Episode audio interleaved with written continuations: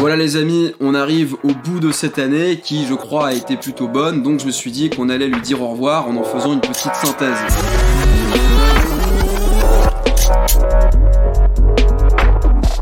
La première vidéo de l'année portait sur l'imagination, on avait parlé de Baudelaire, etc.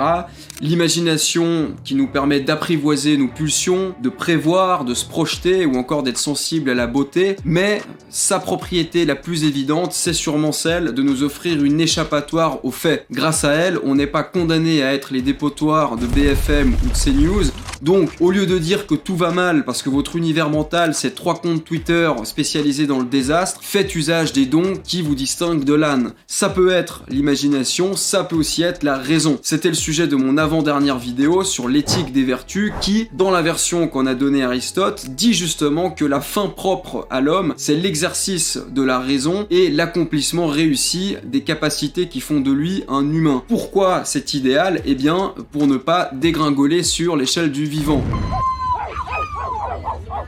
Donc si vous n'êtes pas tenté par l'aboiement, procurez-vous ce genre de truc et vous allez voir, entre autres, comment on peut articuler l'objectivité des valeurs à une forme de relativité, mais qui n'est pas la relativité des drôles qui nous racontent que un thé c'est pas un thé tant qu'on lui a pas posé la question. Ah non.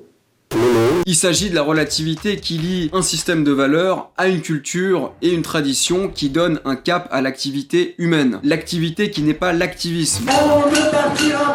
J'en ai parlé aussi cette année et j'ai essayé de montrer quel lien on pouvait faire entre un certain militantisme et la tradition du carnaval en soulignant qu'on trouve dans l'un comme dans l'autre l'importance de l'idée de renverser tout ce qui est censé appartenir au monde ancien, les valeurs, les faits, le savoir, les hiérarchies, en gros euh, tout ce qui tient la baraque pour le plaisir baroque de vivre dans le désordre. Et euh, dans ce contexte où l'enfant sermonne ses vieux, tout est mis à l'envers et c'est en ça que ce militantisme tient du ressentiment au sens de Nietzsche et de Max Scheller parce que le ressentiment inverse le sens des valeurs de sorte à transformer les failles en force et donc tout ce pourquoi vous avez des talents qui peinent un peu à se déclarer devient l'outil pervers d'un régime oppressif. Ce qui est vraiment oppressif par contre c'est la science quand elle est alléguée comme une carte magique. Une étude a montré que, une étude a montré que c'est devenu la formule miracle, vous mettez n'importe quoi après ça et ça a l'air vrai. Une étude a montré que les oranges donnent le cancer. Une étude a montré que être bilingue rend schizophrène. Une étude a montré que le français est machiste et qu'il faut écrire en écriture inclusive. Non, non, non, non, c'est ce que j'ai été contraint de dire à ma collègue Viviane, alias Syllabus, qui voulait nous convaincre en se basant sur des études aux phrases loufoques et irréalistes qu'on aurait un biais masculin quand on parle en français. Sauf que il suffit de redonner leur tour naturel, normal, conforme à la pratique réelle de la langue à ces phrases pour qu'elles ne posent plus les problèmes qu'elles sont censées poser. Et puis, de toute façon, la communication fonctionne pas comme ces études le supposent, puisque le sens, c'est quelque chose qu'on construit et qu'on interprète.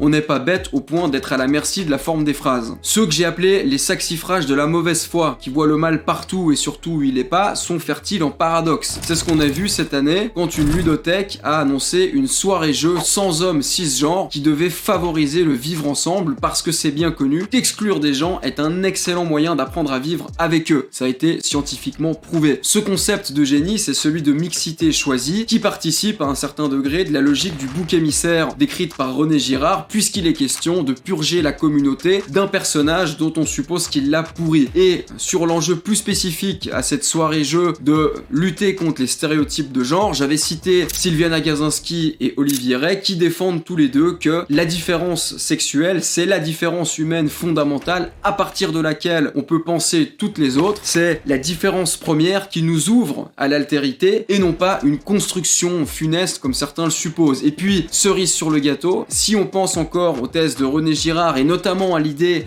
que la violence est souvent la violence du même. À titre d'exemple, on peut penser au fait qu'il n'y a rien de plus similaire, voire d'identique, que deux hooligans de clubs rivaux. Eh bien, si on a ça à l'esprit, il se trouve que lutter contre la différence, c'est aussi, d'une certaine manière, œuvrer pour la violence. Donc, euh, vraiment, euh, bravo, bien joué, continuez comme ça. Voilà, cette fois, c'est vraiment tout pour moi pour cette année. Encore un grand merci à vous tous qui me suivez et qui continuez de me suivre. Merci aussi à tous ceux qui m'ont rejoint. Je vous souhaite euh, une excellente nouvelle année, fêtez bien, et nous, on se revoit très très vite. Allez, ciao les amis